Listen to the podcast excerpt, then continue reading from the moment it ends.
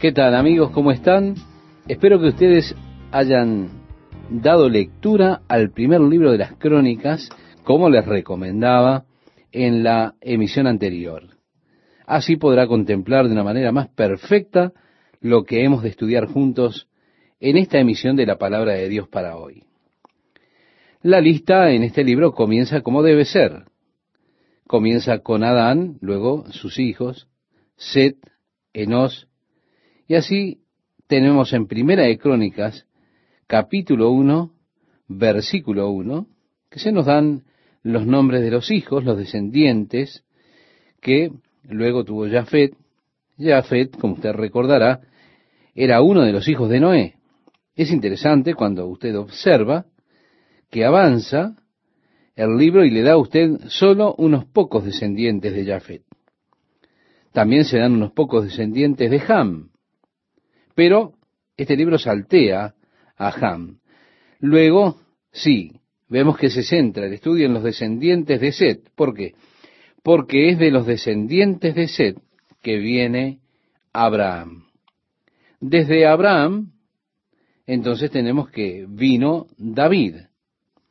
Desde David viene Cristo. Esta es realmente la genealogía en la que las escrituras están más interesadas, la que realmente siguen. Así que tenemos unos pocos hijos de Jafet, y al leer los nombres de los hijos de Jafet, inmediatamente nos damos cuenta del hecho de que los descendientes de Jafet fueron realmente los europeos, los rusos. Así Gomer, Magog y demás, aquellos que fueron al norte y al oeste, fueron los descendientes de Jafet. Al leer los descendientes de Ham, comenzando con el versículo 8, nos damos cuenta que ellos son los que fueron hacia el sur, desde Israel hacia el continente africano. Ellos poblaron el área del continente africano. Esto de Hasem con los hijos de Israel y aquellos hacia el este desde Israel. En el versículo 19 de este capítulo 1 se menciona una persona, y esta persona es Peleg, por cuanto en sus días fue dividida la tierra, y el nombre de su hermano fue Joctán. Lo que se menciona es como fue dividida la tierra. Esto es una cuestión que da para especulaciones. Podría ser que se hace una referencia al tiempo de la torre de Babel, están aquellos que creen que esto es una referencia a algún gran evento catastrófico en el cual los continentes se separaron, la posibilidad de que en algún tiempo estuvieron unidos y demás, y si eso era así, ¿quién lo sabe? Pero, de todas formas, tenemos que decir que esto fue dividida la tierra, es una frase realmente interesante. En los versículos del 24 al 28, usted tiene la línea directa desde Sem hasta Abraham. Al leer esto en el libro de Génesis, nosotros encontramos que Abraham, de hecho, nació cuando Sem aún estaba vivo. Luego avanzamos hasta los hijos de Ismael en el versículo 29 y después, por supuesto, los hijos de Abraham que tuvo con Setura, su concubina. Luego vamos hacia Isaac y Esaú e Israel en el versículo 34. Después, por un momento, vamos a los hijos de Esaú, que fueron los edomitas. Después llegamos al capítulo 2 y allí nos encontramos con el hermano mellizo de Esaú. ¿Recuerda? Él era Jacob. Así en el capítulo 2, verso 1, nos dice, estos son los hijos de Israel. Reitero, Jacob es Israel. Y los doce hijos de Jacob los tenemos allí. Luego seguimos por un pequeño momento con los hijos de Judá y ahora nos estamos ya concentrando en el tema. Como ya lo he dicho, estamos continuando hacia atrás en la línea que nos lleva desde Cristo hasta Adán. Y al llegar a Judá, debido a que el Mesías vendría de la tribu de Judá, encontramos a los descendientes desde Judá hasta Isaí. Él sería la raíz de la descendencia de Isaí. Cuando decimos Él sería la raíz, hacemos referencia al Cristo prometido. Él sería la raíz de la descendencia de Isaí. Así que esta es la familia en la que estamos interesados en nuestro estudio. Y luego, desde Isaí, por supuesto, tenemos a David, que era el séptimo hijo de Isaí. Sus hermanos también son mencionados en los versículos 13 al 15. Recuerde usted, cuando fuimos atravesando por el libro de los reyes, David tenía un general, un general que le dio bastantes problemas. Era un hombre poderoso. Si usted recuerda su nombre, era Joab. Aún así, Joab le creó problemas a David junto con su hermano Abisai. Ellos realmente eran sobrinos de David. Eran hijos de la hermana de David. Ahora saltamos más atrás de David. Hemos llegado a David, pero tenemos aquí muchas personas que no se nombran. Así que llegamos a otra familia de la tribu de Judá, la familia de Caleb. Él fue uno de los espías, junto a Josué, que entraron en la tierra prometida y trajeron aquel buen reporte que ya hemos estudiado. El resto del capítulo aquí trata con los descendientes de Caleb. Usted aún se encuentra con la familia de Judá cuando estudia también los descendientes de Caleb. Ahora vamos a centrarnos en el capítulo 3, en la familia de David, y allí se nombran todos los hijos que le nacieron a David en Hebrón. Más adelante tendremos otra lista de sus hijos que le nacieron en Jerusalén. En el versículo 5 tenemos que trata con aquellos que nacieron en Jerusalén. Los otros nacieron en Hebrón antes de que él fuera llevado a Jerusalén para ser proclamado rey y para que tomara allí el trono como tal. Después llegamos a una línea directa hasta los descendientes de David, hasta que fueron llevados cautivos, comenzando en el versículo 10, por supuesto. Ellos listan este orden de descendientes, uno sigue al otro para seguir así la línea desde David hasta Sedequías, el último rey, el rey que fue llevado cautivo a Babilonia al final de la dinastía de David. Avanzando en nuestro estudio en el capítulo 4, tenemos otra línea desde Caleb a través de uno de sus hijos llamado Ur. Usted tiene una línea diferente de Caleb aquí, diferente a aquella que se dio anteriormente.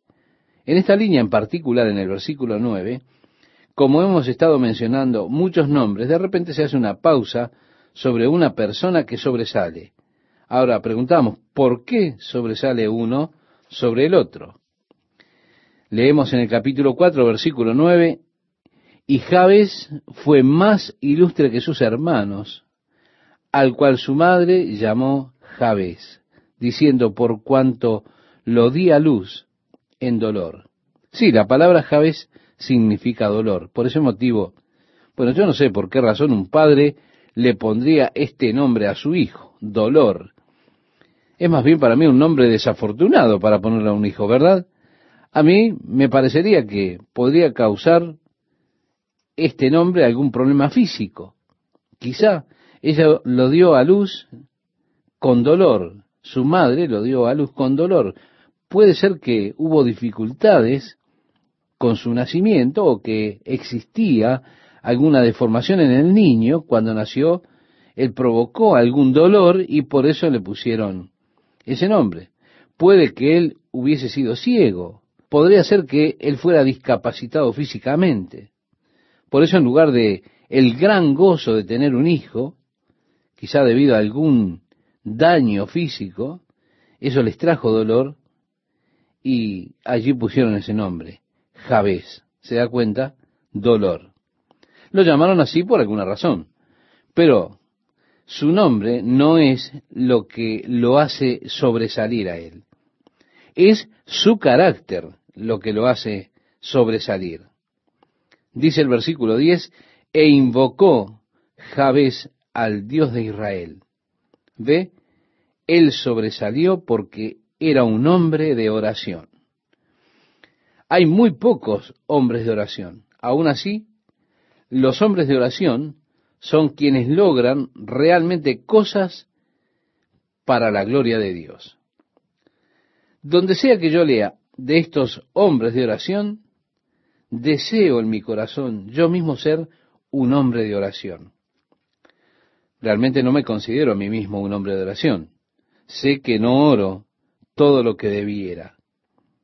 Estos hombres de oración fueron capaces de pasar horas y horas en oración. Las cosas que se han conseguido para Dios. ¿Se da cuenta? Nosotros pensamos que debemos estar abriendo paso para el Señor. Y nos encontramos a nosotros mismos siempre profundamente involucrados en actividades para Dios como si nosotros pudiésemos conseguir mucho con nuestras actividades. Pero créame, yo estoy convencido de que nosotros podemos lograr mucho más para Dios a través de la oración que por medio de nuestros propios esfuerzos. Especialmente si esos esfuerzos no están respaldados con oración. Usted dirá, si usted no es un hombre de oración, entonces, ¿cómo es que el Señor ha hecho tanto a través de su ministerio? Y eso es porque yo tengo muchas personas que están orando por mí. Y yo realmente aprecio esas oraciones. La obra que se lleva aquí, estimado oyente, va adelante como resultado de la oración.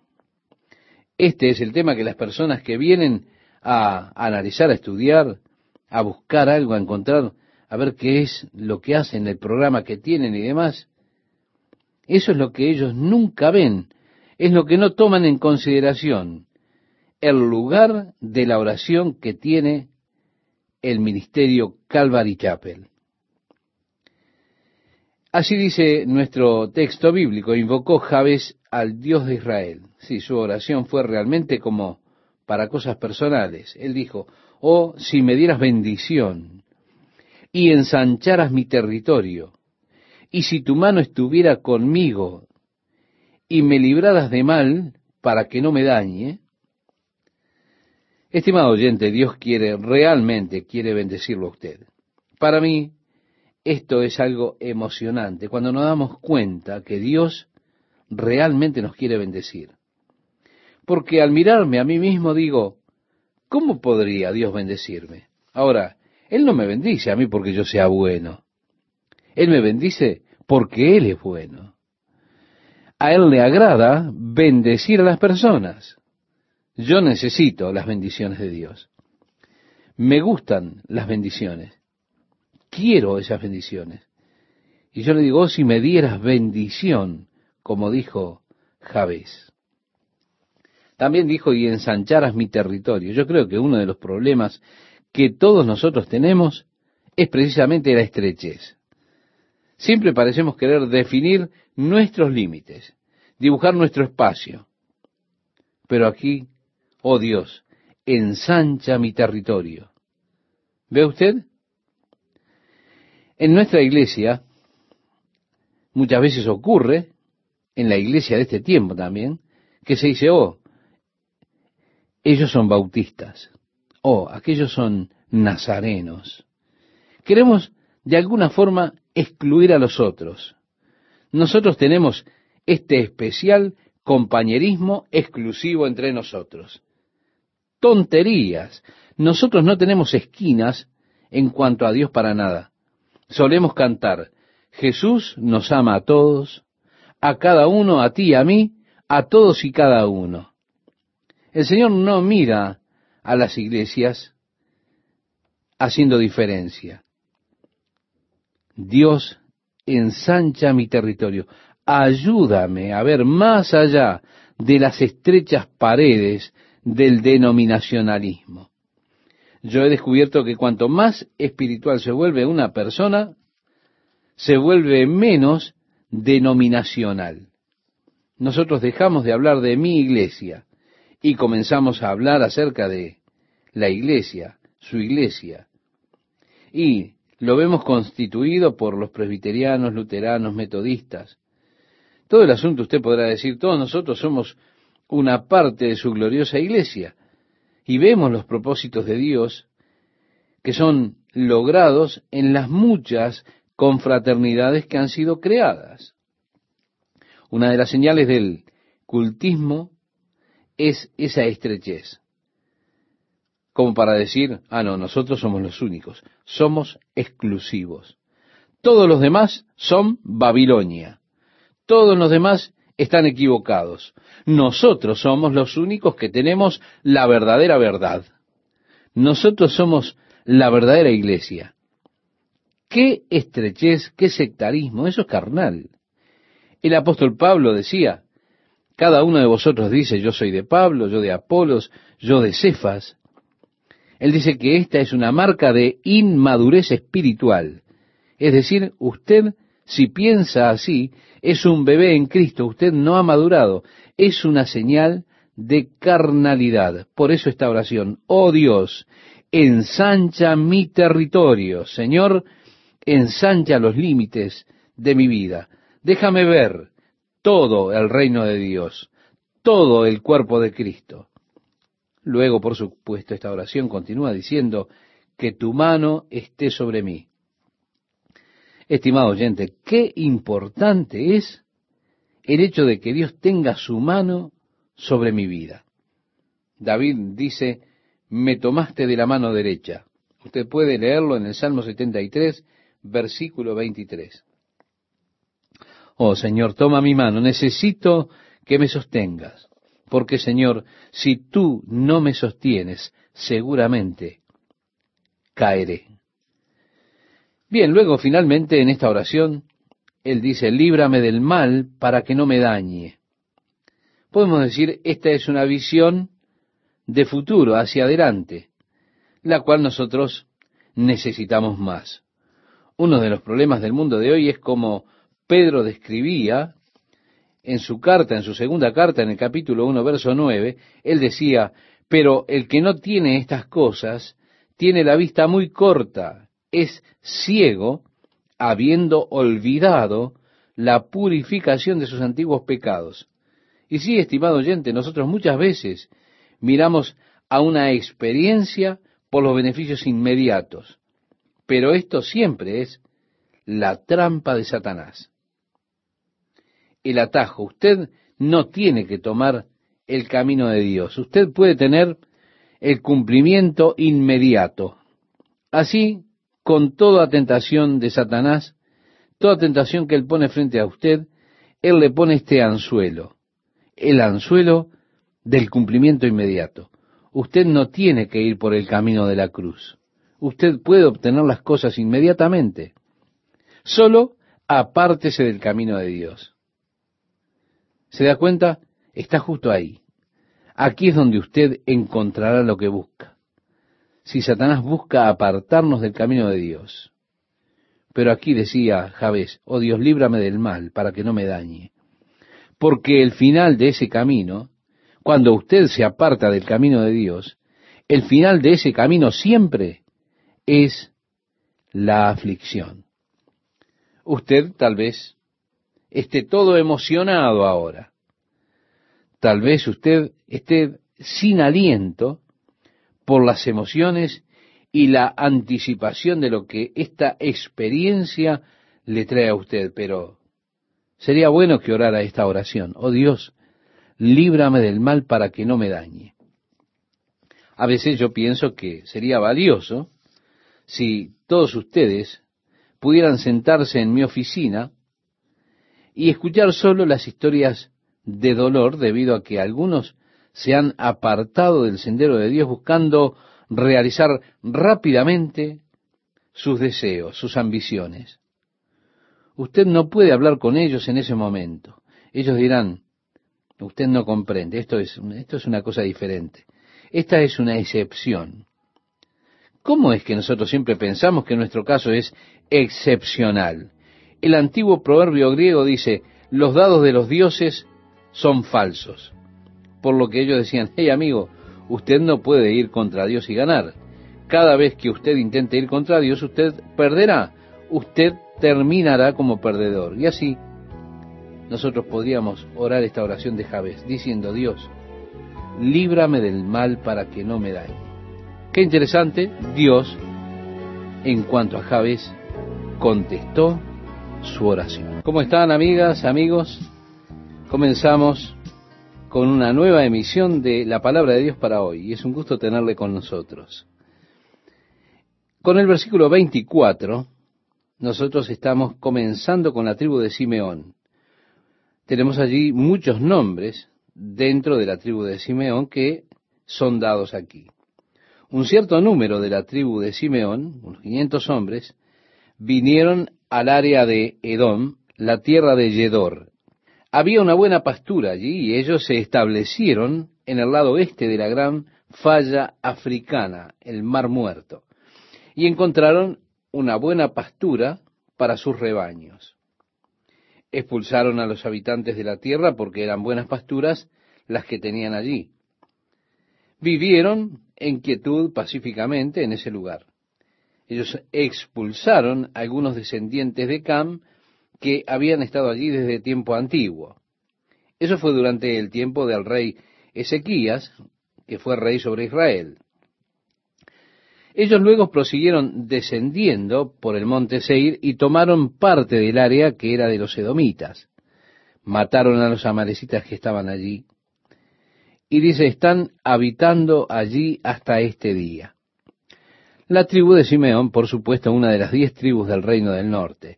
Es interesante que una rama de esta tribu salió y se estableció allí en esa área del monte Seir.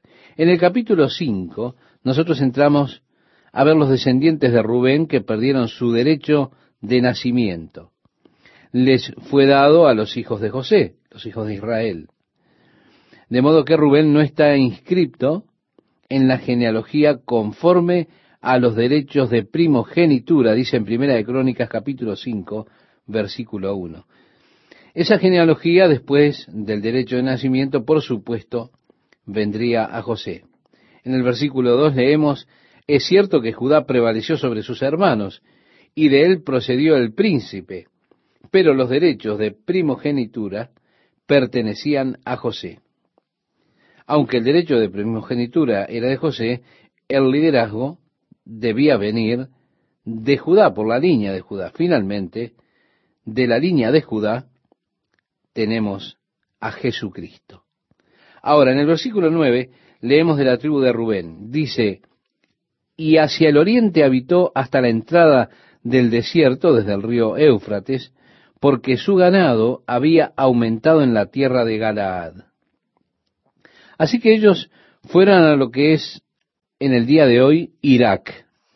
Ellos habitaron en esa área.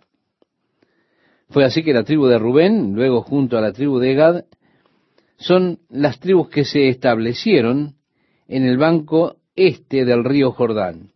Después de ellos, la media tribu de Manasés, y le dieron el nombre de algunos de ellos, de la mitad de la tribu de Manasés, todos aquellos que moraban en el otro lado. Ahora en el versículo 25, en cuanto a la tribu de Rubén y Gad y la media tribu de Manasés, dice, pero traicionaron al Dios de sus padres y se prostituyeron con los dioses de los pueblos de la tierra, los cuales Dios había destruido delante de ellos, por lo cual el Dios de Israel movió el espíritu de Pul, rey de Asiria, o sea, el espíritu de Tigrat Pilneser, rey de Asiria, quien los llevó al desierto, es decir, a los rubenitas, los gaditas y a la media tribu de Manasés, llevándolos a Jalá, Jabor, Jara y al río de Gozán hasta el día de hoy. Vemos que fueron ellos los primeros en caer, esas tribus que se establecieron del otro lado del Jordán. La razón para su caída es la transgresión de ellos contra Dios, comenzando así a adorar a otros dioses. En el capítulo 6 tenemos la tribu de Leví, la cual era la tribu sacerdotal. Los tres hijos que constituían las mayores familias dentro de estas. Y así leemos, los hijos de Leví fueron Gersón, Coat y Merarí. Los hijos de Coat fueron Hamran, Izar, Hebrón y Uziel. Los hijos de Amran fueron Aarón, Moisés y Miriam. Y los hijos de Aarón fueron Nadab, Abiú, Eleazar e Itamar, su hermana. Así como Moisés y Aarón ambos venían de la familia de Coat en la tribu de Leví. Luego usted sigue la línea de los sumos sacerdotes desde Aarón, su hijo Eleazar, y así usted sigue esa línea hasta la cautividad de Nabucodonosor cuando los llevó a Babilonia. Desde el versículo 4 al 15, usted tiene una línea directa, un grupo de nombres que son difíciles de pronunciar. Luego, él trae a Gersón, en el versículo 17 se menciona a algunos de sus hijos, y nuevamente a Coat y a algunos de sus hijos, también a Merari y a algunos de sus hijos, las familias básicas. Es interesante en el versículo 28, Samuel el profeta está listado allí, en su línea, el hijo de Elcana. En el versículo 31 dice, estos son los que David puso sobre el servicio del canto en la casa del Señor después que el arca descansó allí. Ellos ministraban con el canto delante del tabernáculo de la tienda de reunión hasta que Salomón edificó la casa del Señor en Jerusalén. Entonces servían su oficio en ella conforme a su orden. Estos son los que servían con sus hijos. De los hijos de los coatitas eran Emán el cantor, hijo de Joel, hijo de Samuel. Ahora David, de hecho, señaló a estos hombres y su trabajo era simplemente permanecer allí en el tabernáculo cantando para el Señor. Se da cuenta, algunas veces tenemos algunas de las damas que vienen y practican tocando allí la música en la iglesia. Yo amo que haya música en la iglesia. Pienso que es algo grandioso. Ellos habían contratado músicos. David señaló a algunos y ellos debían estar allí, pasar su tiempo adorando al Señor con la música. Otra porción de la tribu la tenemos ahora, son los descendientes de Merarí. Sus hermanos fueron designados para toda clase de servicio del tabernáculo de la casa de Dios. Ellos eran los ujieres, los que mantenían los aspectos físicos de la cosa en reparación. Aarón y sus hijos, continúa el relato, sacrificaban sobre el altar del holocausto y sobre el altar del incienso para toda la obra del lugar santísimo y para hacer expiación por Israel conforme a todo lo que Moisés, siervo de Dios, había ordenado. Por supuesto, durante el tiempo de Moisés, los problemas surgieron porque dijeron, oye Moisés, tú tomas mucho sobre ti mismo has designado a tu hermano, al sacerdote, los otros descendientes de la tribu de Leví. Ellos dijeron, tú has designado a tu hermano para la tarea de ir delante del Señor, y nosotros tenemos tanto derecho como él. Coré y su grupo vinieron diciendo que tenían tanto derecho como tenía Aarón. Así que cuando Moisés dijo, bueno, veamos si esto es de Dios, traigan sus bastones y Aarón traerá su vara, las pondremos delante del Señor esta noche y veremos qué acontece. Ellos las colocaron en el tabernáculo delante del Señor y a la mañana la vara de Aarón había florecido, había dado almendras. Así que él dijo, bueno, parece como que Dios trata de decirnos algo, ¿no? Asegurémonos, Coré, tú y tus compañeros, párense en ese campo. Ahora, si esta cosa es de Dios, entonces que Dios haga una nueva cosa, que se abra la tierra y los trague vivos. Y la tierra se abrió, y Coré y toda la multitud rebelde descendieron vivos al abismo, y la tierra se cerró tras ellos. Ellos dijeron, bueno, supongo que era de Dios. No, dice que un gran temor vino sobre todo Israel. Créame, estimado oyente, le aseguro que fue así. Ahora prosigue y menciona las ciudades que les fueron dadas a los sacerdotes. Las ciudades que les fueron dadas en Judá, las ciudades que les fueron dadas en la tribu de Manasés y en la tribu de Isaacar, Rubén, Gad, Zabulón, Efraín y demás, los nombres de las ciudades que les fueron dadas a los sacerdotes. Entramos, estimado oyente, ahora en el capítulo 7. Y ahora vuelve hacia Isaacar. Isaacar, el hijo de Jacob, es decir, una de las doce tribus, la tribu de Isaacar.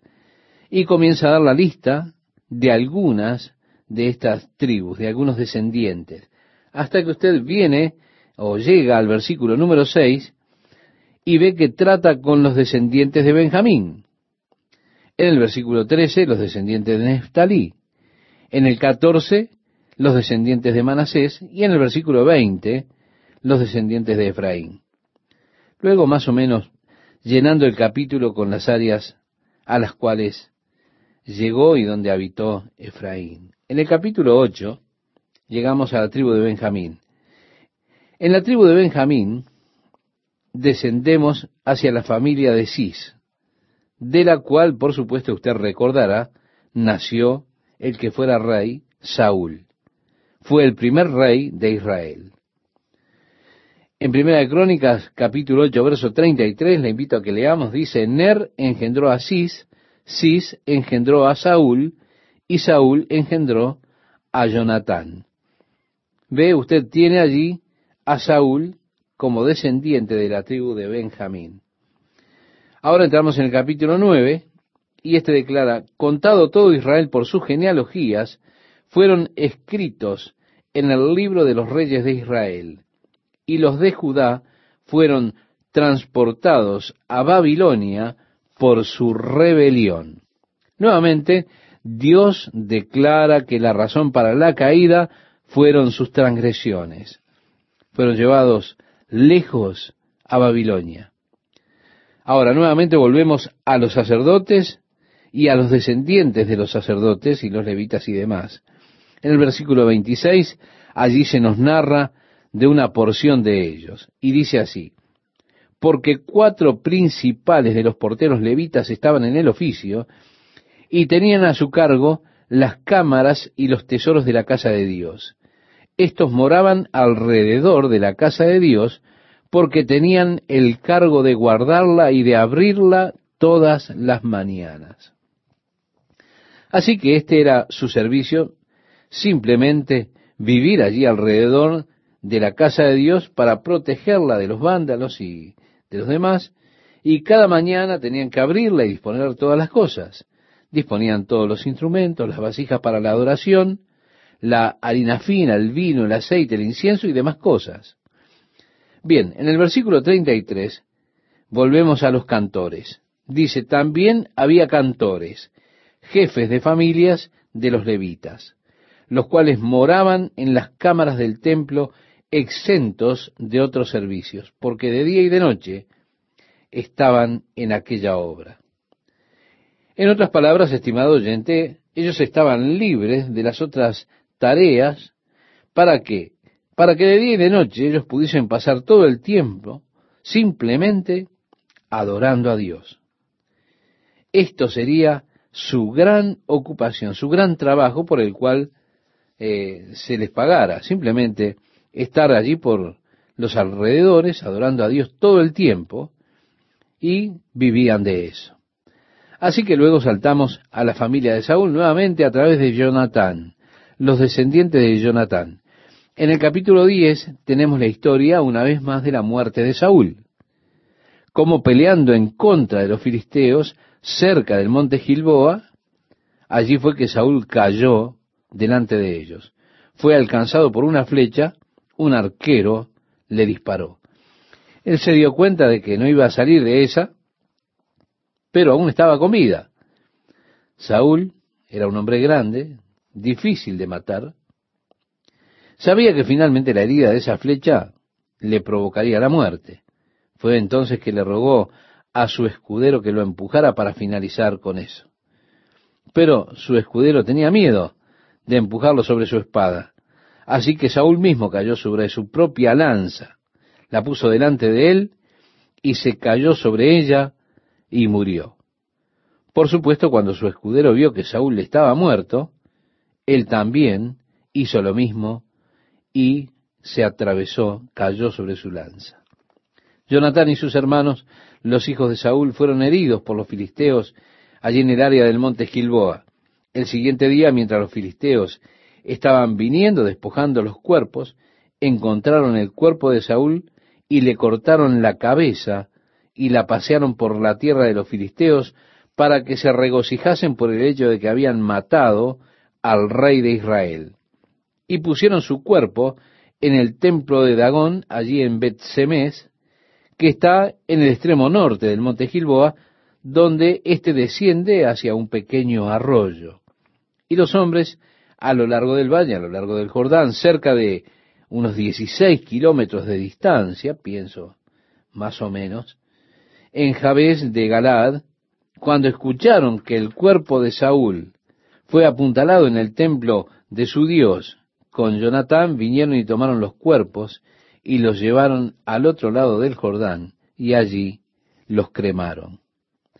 En el versículo 13 nos dice, así murió Saúl por su rebelión con que prevaricó contra Jehová, contra la palabra de Jehová, la cual no guardó, y porque consultó a una adivina y no consultó a Jehová. Por esta causa lo mató.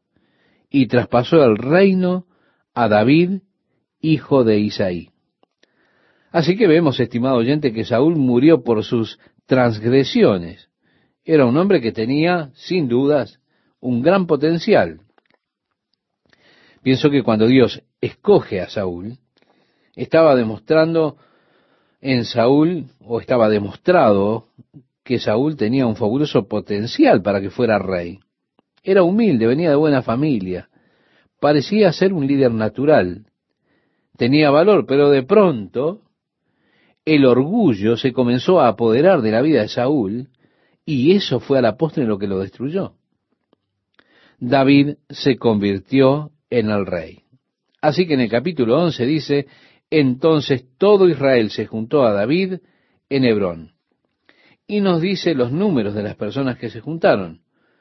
Una gran fuerza de personas de todas las tribus se juntaron con David. Sí, cientos de miles se juntaron allí en Hebrón, y los poderosos hombres de guerra y demás. Ahora dicen a David, en el versículo 1 del capítulo 11, usted puede leerlo, He aquí nosotros somos tu hueso y tu carne.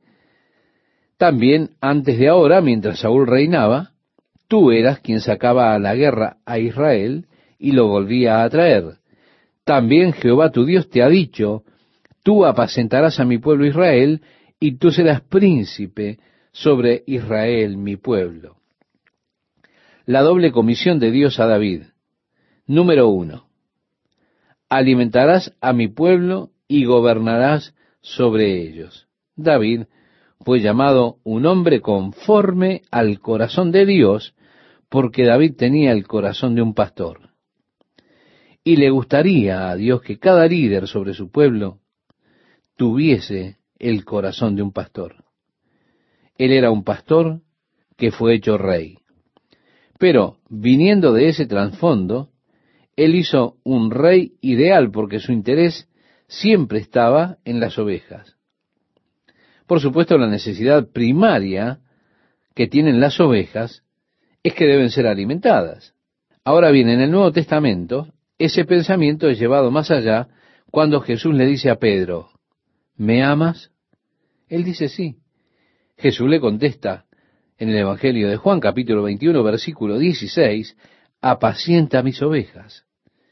El apóstol Pedro mismo dice en su primera carta en el capítulo 5 y versículo 2, apacentad la grey de Dios que está entre vosotros. Si nosotros leemos en el libro del profeta Jeremías, en el capítulo 3, verso 15, el Señor dijo, y en ese día, os daré pastores según mi corazón, que os apacienten con ciencia y con inteligencia. Así fue el mandato dado a David, el mandato de alimentar el rebaño al gobernar sobre el pueblo de Dios. Cuán importante es para un pastor en el día de hoy enseñar a su pueblo el conocimiento de Dios. En eso consiste alimentar las ovejas. ¿Qué tal amigas, amigos? Sin más preámbulos, entramos en nuestro estudio de este día leyendo este pasaje que citaba Esteban. Dice así, y vinieron todos los ancianos de Israel al rey en Hebrón, y David hizo con ellos pacto delante de Jehová, y ungieron a David por rey sobre Israel conforme a la palabra de Jehová por medio de Samuel. Ellos lo hicieron de nuevo, él ya había sido ungido, si usted recuerda en nuestro estudio anterior. En el versículo 4 dice, entonces se fue David con todo Israel a Jerusalén, la cual es Jebús, y los jebuseos habitaban en aquella tierra. Y los moradores de Jebús dijeron a David, no entrarás acá. Y David dijo, ustedes creen que no entraré. Mas David tomó la fortaleza de Sión, que es la ciudad de David, y David había dicho, el que primero derrote a los jebuseos será cabeza y jefe. Entonces Joab, hijo de Sarbia, subió él primero y fue hecho jefe. Y David habitó en la fortaleza, por esto la llamaron la ciudad de David. Y edificó la ciudad alrededor, desde Milo hasta el muro y Joab reparó el resto de la ciudad. Y David iba adelantando y creciendo, y Jehová de los ejércitos estaba con él.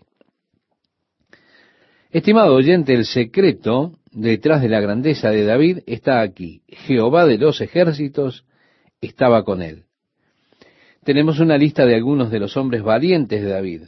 Es interesante que el primero que se menciona en el versículo 11 era el jefe de los capitanes. En los otros registros, nada se habla en los libros de los reyes de este hombre. Aún así, él fue un hombre poderoso porque en una batalla él levantó su lanza contra trescientos hombres a los cuales mató. Quiero decir, trescientos a su cuenta en una sola batalla. Así que, estimado oyente, no era para meterse con él, ¿no? Después de él también uno de los tres valientes, por supuesto, Joab era el primero, luego Eleazar era el tercero, él era uno de esos tres valientes. Este estuvo con David, dice en el relato bíblico, en Pazdamim, estando allí juntos en batalla los filisteos. Y había allí una parcela de tierra llena de cebada, y huyendo el pueblo delante de los filisteos, y David y este hombre Eleazar se pararon en este campo de cebada mientras los filisteos estaban atacando. David y Eleazar derrotaron a los filisteos. Jehová termina este versículo diciendo, los favoreció con una gran victoria. Qué persona interesante era David, ¿verdad? Realmente hay mucho en David para que fuera admirado, por supuesto mucho con lo que identificarse, porque David era un hombre que estaba sujeto a los mismos problemas y tentaciones que nosotros, pero era de acuerdo al corazón de Dios. David no era un hombre perfecto en ningún sentido. De hecho, debido a algunas cosas que él hizo, Dios no le permitió construir el templo, a pesar de que estaba en el corazón de David hacerlo. Aún así, era un ser admirable. Aquí los filisteos están atacando, todos escapan, y David y Eleazar permanecen allí en el campo de cebada y eliminan a los filisteos. Así luego se mencionan los otros valientes.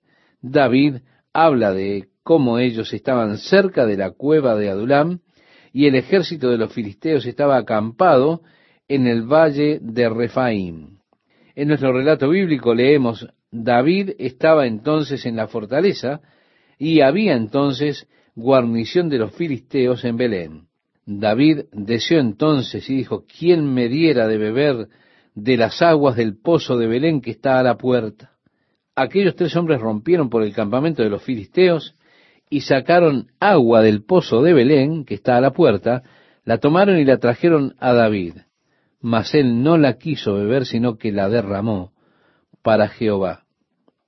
Fue así que él derramó esa agua en la tierra porque se sentía indigno de beber aquella agua. Él sintió que aquellos hombres habían expuesto sus vidas, las habían puesto en peligro por algo como eso, que era mejor que se lo entregara entonces al Señor. Así que él derramó el agua para el Señor en lugar de beberla él.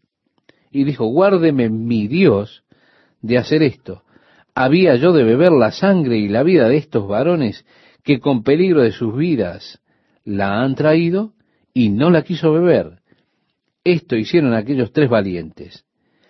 Y Abisaí, hermano de Joab, era jefe de los treinta, el cual blandió su lanza contra trescientos y los mató, y ganó renombre con los tres. Fue el más ilustre de los treinta, y fue el jefe de ellos, pero no igualó a los tres primeros. Benaía, hijo de Joyada, hijo de un varón valiente de Capsel, de grandes hechos, él venció a los dos leones de Moab. También descendió y mató a un león en medio de un foso en tiempo de nieve. Él mismo venció a un egipcio, hombre de cinco codos de altura, y el egipcio traía una lanza como un rodillo de tejedor. Mas él descendió con un báculo y arrebató al egipcio la lanza de la mano y lo mató con su misma lanza. Sus nombres tienen una mención especial. Así que se convirtió en uno de los tres, pero no tan valiente como los primeros tres. Luego los otros treinta de los valientes hombres de David, él tenía treinta que realmente sobresalían del resto. En el capítulo 12 leemos, estos son los que vinieron a David en Ciclag, estando él aún encerrado por causa de Saúl, hijo de Cis, y eran de los valientes que le ayudaron en la guerra. Estaban armados de arcos y usaban de ambas manos para tirar piedras con honda y saetas con arco, de los hermanos de Saúl de Benjamín. Pero antes de proseguir, vemos que estos hombres tenían esta práctica para lanzar con ambas manos. En caso de que una mano se les lastimara o algo así, entonces podían utilizar la otra. Utilizar la honda con la mano izquierda era un arte especial en aquellos días. Los hombres eran separados y desarrollaban gran precisión al tirar con la onda. Una onda es una interesante arma pequeña. Se puede lanzar la piedra a una gran distancia, 90 metros o más. Estos hombres no solo habían practicado con su mano derecha, sino que también lo habían hecho con la mano izquierda. Así que era un arma muy efectiva en las batallas en aquellos días, porque podían comenzar a destruir a su enemigo desde más lejos de lo que podían hacerlo lanzando una roca. Así, por supuesto, fue con la onda que David derrotó al gigante Goliat, si usted lo recuerda. Estos hombres que vinieron a David eran expertos en el uso de la onda y también en saetas que se tiraban con arco. También vinieron a David mientras él estaba en la tierra de los filisteos, en el versículo 8, aquellos de la tribu de Gad. Y nos dice entonces el relato en la Biblia, también de los de Gad huyeron y fueron a David al lugar fuerte en el desierto. Hombres de guerra muy valientes para pelear, diestros con escudo y pavés, sus rostros eran como rostros de leones. Yo me imagino que ellos estarían llenos de barba y que lucirían sin duda realmente muy rudos, ¿verdad? Dice, además, eran ligeros como las gaceras sobre las montañas. Ellos vinieron a juntarse con David. Después se nos dice de aquellos que vinieron de la tribu de Benjamín.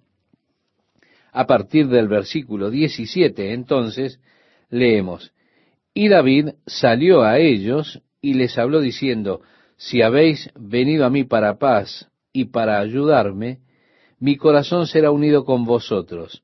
Mas, si es para entregarme a mis enemigos, sin haber iniquidad en mis manos, véalo el Dios de nuestros padres y lo demande. Entonces el Espíritu vino sobre Amasai, jefe de los treinta, y dijo, Por ti, oh David, y contigo, oh hijo de Isaí, paz, paz contigo. Aquí David, por supuesto, se vuelve un, un hermoso tipo de el Cristo de las Escrituras, un símbolo, quien ha sido ungido para ser rey sobre Israel y aún así Saúl lo despreció, lo rechazó, lo echó de la tierra. David ahora está esperando en Dios para que le entregue el reino sobre él. Pero mientras él está esperando, estos hombres comenzaron a comprometer su fidelidad a David. Ellos comenzaron a unirse a David, comenzaron a dejar el campamento e iban al encuentro con David. Y día a día se unían hasta que fueron un gran ejército, como el ejército de Dios. Así que estos hombres hicieron su compromiso. Nosotros te pertenecemos, estamos de tu lado. Luego, cuando Saúl fue asesinado, ellos fueron a Hebrón y le dijeron a David, ven y gobierna sobre nosotros. Y así, estimado oyente, en el capítulo 12, comenzando en el versículo 24, nosotros leemos algunos versículos, otros los saltearemos. Dice, de los hijos de Judá, que traían escudo y lanza, seis mil ochocientos listos para la guerra.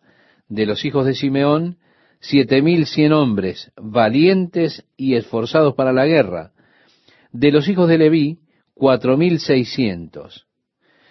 De los hijos de Benjamín, hermanos de Saúl, tres mil, porque hasta entonces muchos de ellos se mantenían fieles a la casa de Saúl. De los hijos de Efraín, veinte mil ochocientos muy valientes, varones ilustres en las casas de sus padres. De la media tribu de Manasés, dieciocho mil. De Zabulón, cincuenta mil que salían a campaña prontos para la guerra, con toda clase de armas de guerra, dispuestos a pelear sin doblez de corazón. Mire, estimado oyente, esto dice mucho, habla mucho acerca de una persona. Una de las debilidades de una persona es que es indecisa, una persona que tiene doble corazón, podríamos decir doble fidelidad. Estos hombres no eran de doble corazón. Estos hombres que vinieron de Zabulón, estos cincuenta mil de ellos, eran íntegros. Siguiendo en el versículo 34 leemos, de Neftalí mil capitanes y con ellos treinta y siete mil con escudo y lanza. De los de Dan, dispuestos a pelear, veintiocho mil seiscientos. De hacer, dispuestos para la guerra y preparados para pelear, cuarenta mil. Y del otro lado del Jordán, de los Rubenitas y Gaditas y de la media tribu de Manasés, ciento veinte mil con toda clase de armas de guerra. Todos estos hombres de guerra, dispuestos para guerrear, vinieron con corazón perfecto a Hebrón para poner a David por rey sobre todo Israel. Asimismo, todos los demás de Israel estaban de un mismo ánimo para poner a David por rey. Bueno, ellos tuvieron una gran fiesta en Hebrón y comenzaron a traer toneladas de comida desde todos los lugares para esa fiesta, para alimentarse. Se da cuenta, todos estos hombres venían a visitarlo y usted tiene que alimentarlo.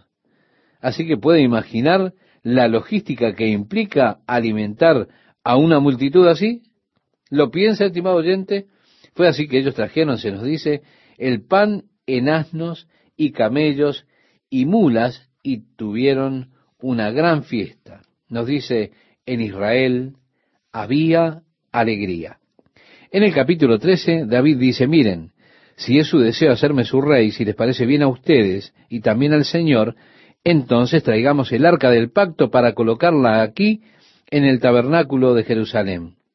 Así que ellos fueron a Kiriat Jearín, donde el arca del pacto había sido colocada y llevaron el arca de Dios de la casa de Abinadab en un carro nuevo.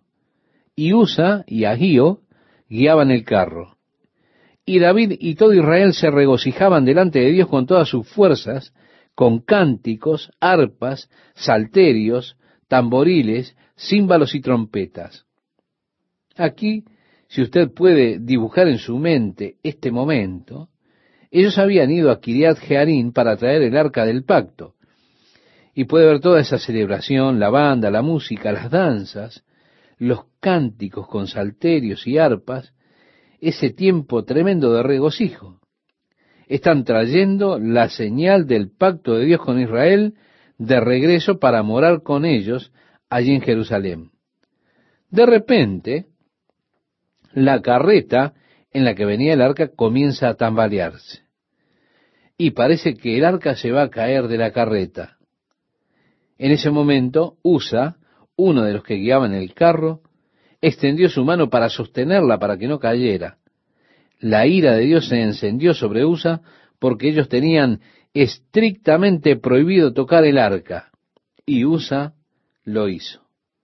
De repente, todo aquel gran regocijo cesó. Las canciones, etcétera. Quiero decir, el asunto era serio. Dios se presenta en escena y trae una nota de sobriedad a todo el asunto. David dijo, hey, yo no puedo morar con nada que sea santo, que sea tan santo como esto. Llévenlo de aquí, yo me voy para casa. En otras palabras, él dijo eso, así que ellos dejaron el arca del pacto allí en la casa de Obed Edom y llamaron a aquel lugar Pérez Usa. Pérez es una palabra que significa una brecha. Eso nos dice que Dios hizo una brecha contra Usa. Así que el arca del pacto fue dejada en la casa de Obed Edom. Y David se fue de regreso a Jerusalén.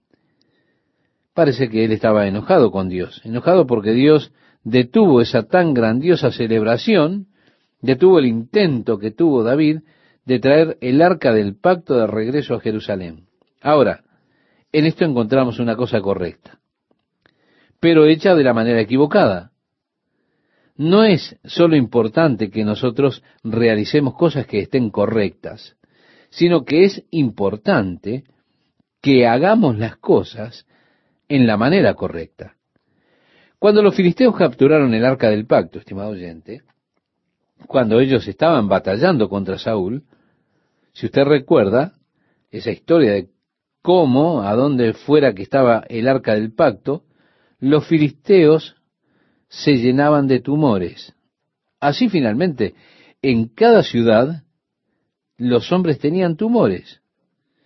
Todos ellos, donde fuera que estuviera el arca del pacto, se llenaban de tumores. Finalmente, como ellos comenzaron a llevarla hacia otras ciudades, los hombres de esas ciudades salían y decían, no, no, ustedes no dejarán esto aquí, no la queremos en nuestra ciudad. Fue así que los filisteos recurrieron a sus profetas y ellos dijeron, ¿qué haremos? La respuesta fue, regrésenla, tomen dos vacas, hagan un carro, pónganla en el carro y suéltenlas, y si las vacas se dirigen hacia el campamento de Israel, entonces sabrán que es de Dios y déjenlas ir, no la toquen. Si las vacas comienzan a dar vuelta como perdidas, entonces sabrán que solo es coincidencia que esos tumores aparezcan. Así que tomaron las vacas, hicieron el carro, colocaron el arca en él y soltaron a las vacas ellas comenzaron a mugir y se dirigían hacia el campamento de Israel. Los filisteos las siguieron y observaron cómo ellas se fueron hacia el campamento de Israel. Por supuesto, cuando llegó al campamento de Israel el arca, hubo un gran regocijo. La idea es, cuando David decidió traer el arca de regreso a Jerusalén, que tuvo un buen deseo, pero ¿qué fue lo que hizo David? David copió el método de transporte que utilizaron los filisteos. David estaba haciendo algo correcto, pero él lo estaba haciendo de una manera equivocada. Él estaba siguiendo realmente el patrón mundano de los filisteos, que tomaron un carro, lo hicieron, tomaron un buey que tirara de ese carro, y ahora David está siguiendo la misma forma de los filisteos, la misma forma de hacer las cosas. Yo creo que la iglesia es culpable muchas veces, o las organizaciones son culpables muchas veces, de intentar utilizar métodos mundanos para hacer la obra de Dios. Puede que usted esté intentando hacer algo correcto. Usted quiere traer a las almas a Jesucristo, pero usted lo está haciendo de la manera equivocada.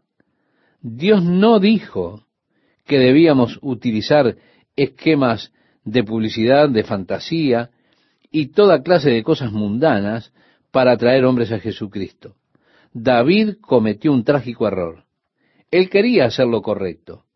No había nada de malo en el deseo de David, pero ocurrió que él lo estaba haciendo de la manera equivocada.